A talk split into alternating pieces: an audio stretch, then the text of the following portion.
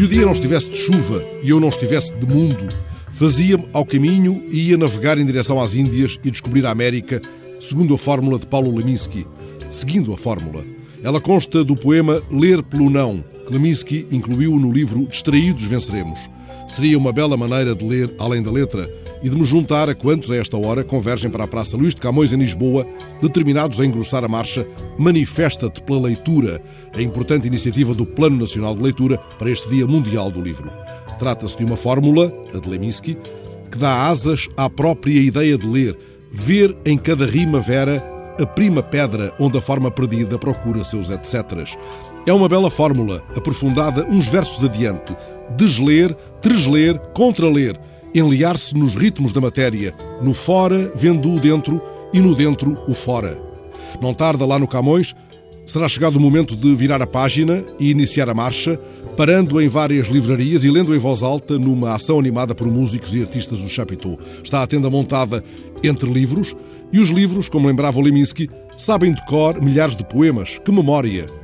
Tivesse eu a intacta memória dos livros, a memória de um livro, e soltaria à chuva os gatos de Lisboa, para que alguém procurasse nas estantes um livro do Pina, ou um ensaio de Agostinho, ou a lombada que acolhe um admirável conto do Hemingway sobre o gato à chuva.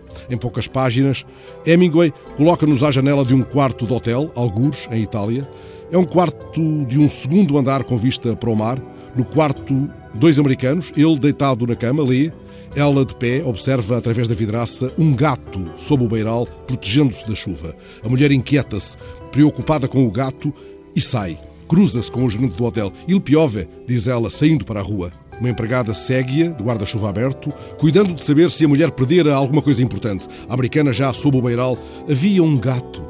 Hemingway descreve o regresso desolado ao quarto, onde o homem continua lendo, a cabeça apoiada em duas almofadas altas. A mulher senta-se ao tocador e lamenta-se e enuncia desejos de uma vida ou outra. Ele responde-lhe que leia, que se cale e arranja alguma coisa para ler. Ela desabafa, não deseja senão um gato. E por fim, a empregada do hotel bate à porta e entrega à triste americana o pobre gato que se perdera na chuva. O conto diz-nos, de outro modo, aquilo que um poema de Manuel António Pina nos ensinara em duas penadas.